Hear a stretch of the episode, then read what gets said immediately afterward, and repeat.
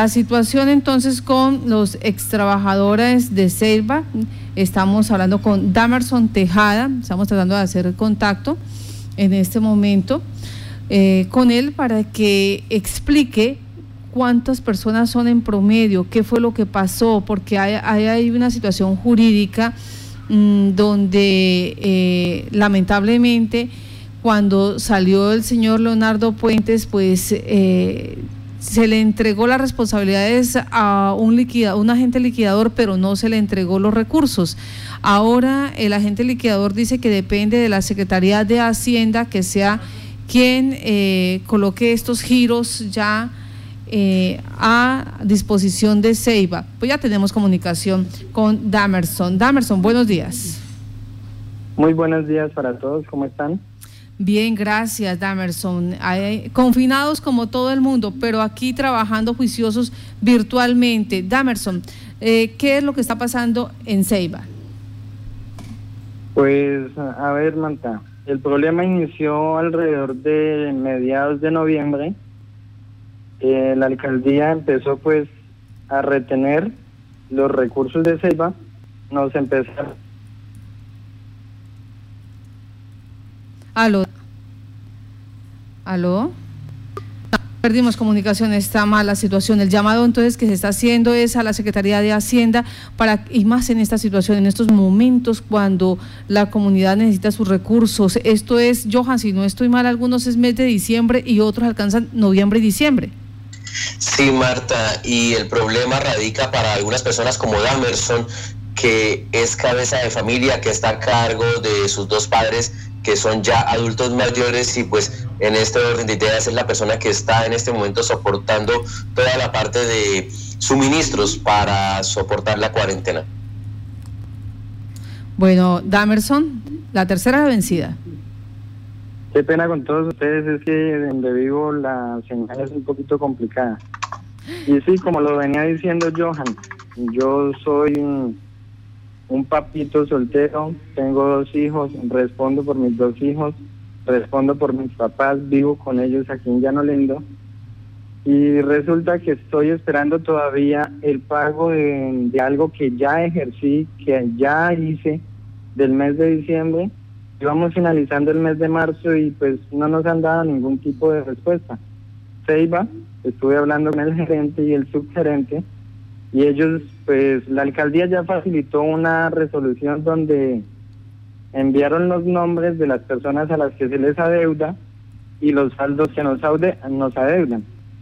Pero hace falta más importante, no les han facilitado el presupuesto para que ellos nos paguen. Y eso le compete a la Secretaría de Hacienda Municipal. Inicialmente el problema era que estaban esperando un concepto jurídico de jurídica municipal, más o menos finalizando enero, dieron ese concepto, pasó a Hacienda, en presupuesto, en presupuesto analizaron el concepto y decidieron que ya no le competía a la alcaldía pagar eso. Si entraba a hacer el pago de esas deudas, el ente liquidador, en este caso Seiba.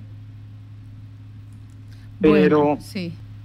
El concepto jurídico hasta ahí quedó, no han hecho nada más, le facilitaron a Ceiba la resolución, como ya les dije, con los nombres y los valores a deudar, pero no les han facilitado el presupuesto, que es lo más importante.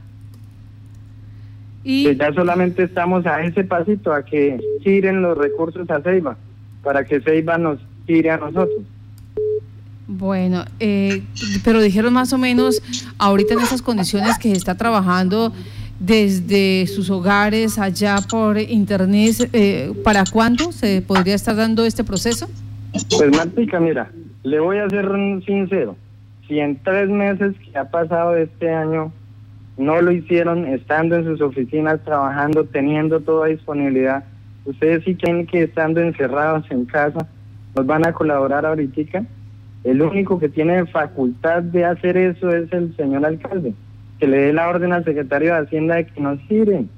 Solamente es que faciliten el presupuesto a, al gerente de Ceiba y que Ceiba nos gira. Ceiba tiene todas las, mm, ¿cómo se dice? La iniciativa para colaborarnos. Ellos dicen que más se demora en llegar los recursos, que ellos se demoran uno o dos días para girarnos a nosotros. Johan. A, a, más o menos cuántas personas, cuántos excontratistas de Ceiba están esperando sus pagos o más o menos, eh, no sé si tenga el dato de cuánto dinero se requiere para ponerse al día y liquidar estos, estas deudas pendientes. Pues Martica, Johan, qué pena con ustedes. El dato exacto de la cantidad no la tengo, pero es aproximadamente entre 35 y 46 personas. A mí el subgerente de Ceiba me permitió ver la resolución donde sí aparecía mi nombre, donde me están adeudando un mes de trabajo y aproximadamente son 1.600 millones de pesos si no estoy mal, porque la deuda mayor es el pago de unos recibos de, de agua y luz. Sí. Pero el restante, el restante lo que nos adeudan a los trabajadores, pues la verdad no es mayor cosa porque hagan ustedes cuenten. 40 y pongamos que sean 45 personas. A mí me adeudan millón trescientos. Y la mayoría de los funcionarios que estábamos trabajando íbamos por ese valor porque somos auxiliares y unos poquitos profesionales que se estaban estaban devengando dos millones quinientos más o menos y algunas personas que les deben dos meses de, de trabajo. Dos meses ya, más de más de mil, mil qué, mil, eh, ¿cuánto hizo la cuenta usted? Más o menos mil seiscientos millones de pesos. Mil seiscientos millones de pesos es lo que en este momento adeudaría Hacienda Municipal a Ceiba para que Ceiba pueda eh, cancelar eh, tanto a los contratistas como a algunos proveedores que están pendientes. Esa es la situación. Sí, se tiene se tiene eh, sueldos atrasados a trabajadores de contrato laboral, funcionarios de normamiento y, los contratistas. Nos dicen acá que son 40 personas y que esta situación podría ser tutelable. Ya nuestros oyentes muy conectados con nosotros, muchísimas gracias, pero nos están diciendo que se trata de una situación de mínimo vital y entonces podría entrar también a presentarse una ola de tutelas contra la administración municipal. Trataremos de hacer contacto entonces con el secretario de Hacienda, si no sea hoy, a, si sea mediodía o mañana en las horas de la mañana para saber cómo le va a dar tratamiento a este proceso.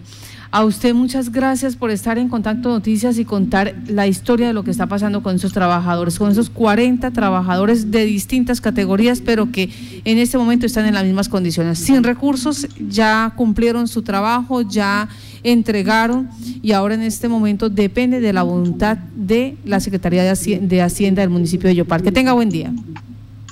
Muchísimas gracias, Martica. Muchísimas gracias, Johan. Eh, pues no nos queda más que esperar. Sí, señor. Que tengan un excelente día. Muchísimas gracias.